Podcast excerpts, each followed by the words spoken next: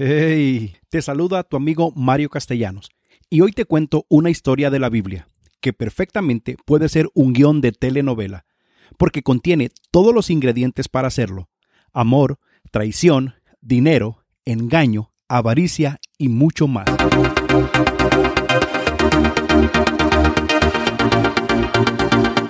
A nuestro querido Sansón le llegó el día que sintió mariposas en el estómago, el día de querer bajarle la luna a su chica, Y las estrellas también. el día que se pasan las horas como si fuesen segundos. Qué lindo es estar enamorado. La afortunada del desafortunado Sansón se llama Dalila. Ay, Dalila, Dalila, contigo empezó todo. Después de ese amor a primera vista, tan a primera vista que al final la perdió, ya te darás cuenta por qué digo esto. Comenzó la relación del enamoramiento entre estos dos. En esa etapa donde todo es color de rosa, donde Dalila no daba a conocer su lado tóxico. Pues normal. Sonreía de los chistes de Sansón por muy malos que estos fueran. Y Sansón, por su parte, llegaba puntual a cada una de las citas. Se acababa de ir y le mandaba un texto diciendo, ya te extraño, Dali. Y ella contestaba, me too, Sansu, con un emoji de corazoncito. si te estás sonriendo es que ya lo hiciste. ¿Y qué del famoso cuelga tú? No, tú, mejor tú, anda, primero tú. Y así, así se acababa la batería de los teléfonos celulares. Un día a mí se me acabaron dos baterías en ese juego. y terminaba con un clásico Ya quiero que sea mañana para verte. No recuerdo si yo lo hice, pero si lo hice, pido perdón a todos mis fans, ¿ok? Volvamos a los enamorados de esta historia. Pero esa etapa bonita del noviazgo se acabó cuando Dalila recibe una oferta muy pero muy jugosa de parte de los filisteos. Le ofrecieron un trato con una buena cantidad de dinero. ¿Qué digo buena? Buenísima, buenísima diría yo. Es que por esa cantidad, hasta yo lo hubiera hecho. Y ahí se acabó el amor y nació otro amor más grande, el amor al dinero.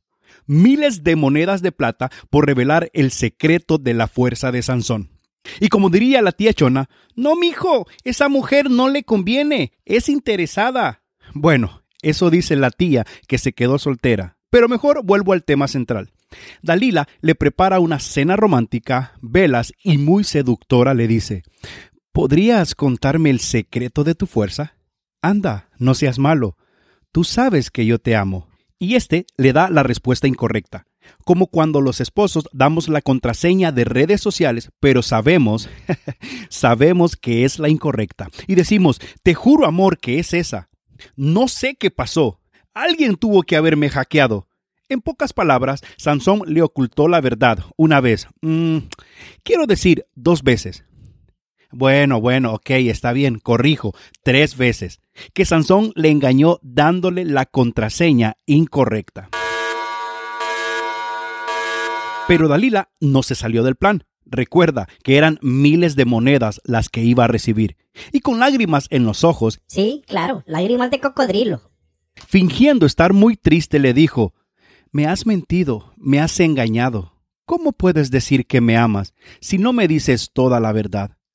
Yo dejé todo por estar contigo y me pagas así. Ey, y hablando de pagar, no olvides que ella está a punto de recibir un gran pago. Es que por esa cantidad, hasta yo lo hubiera hecho. Si tan solo supiera el secreto de tu fuerza, me harías tan feliz. Ante tanta insistencia, Sansón cede la verdadera contraseña, el verdadero secreto, y como dice la publicidad del champú, para cabellos largos. Y sí, ese era el secreto de la fuerza de este hombre. Su cabello largo, hermoso, dividido en siete trenzas, cortado por Dalila Tranzas. Y mientras dormía, le cortaron el cabello y en ese instante perdió su fuerza, perdió su unción y fue presa fácil para los filisteos. Si pensabas que esto ya había terminado, no, no, no, no, no.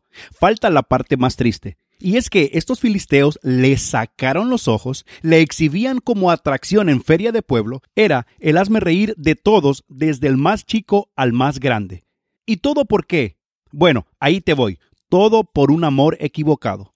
Todo por convivir con la filistea. Seguro Sansón dijo la excusa más famosa de todas que yo he escuchado.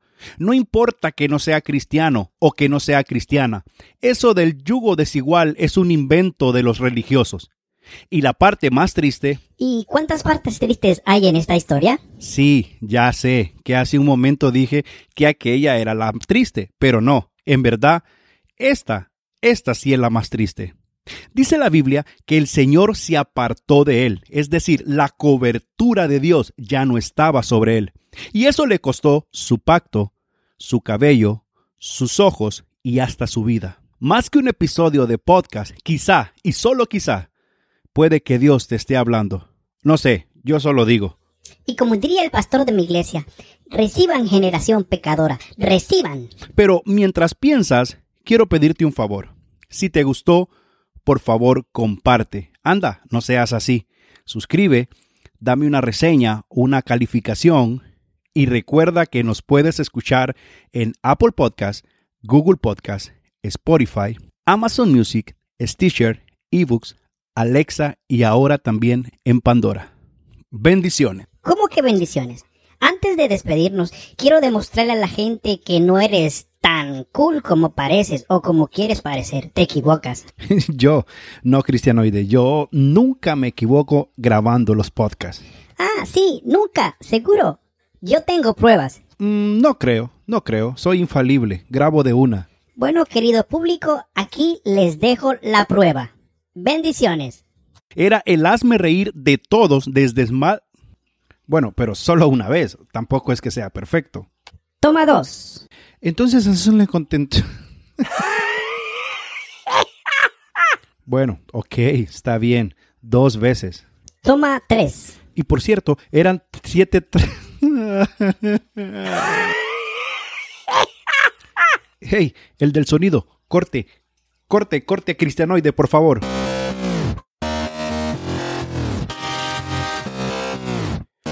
Gracias por escucharnos y recuerda que nuestra próxima cita está a un clic de distancia. Bendiciones.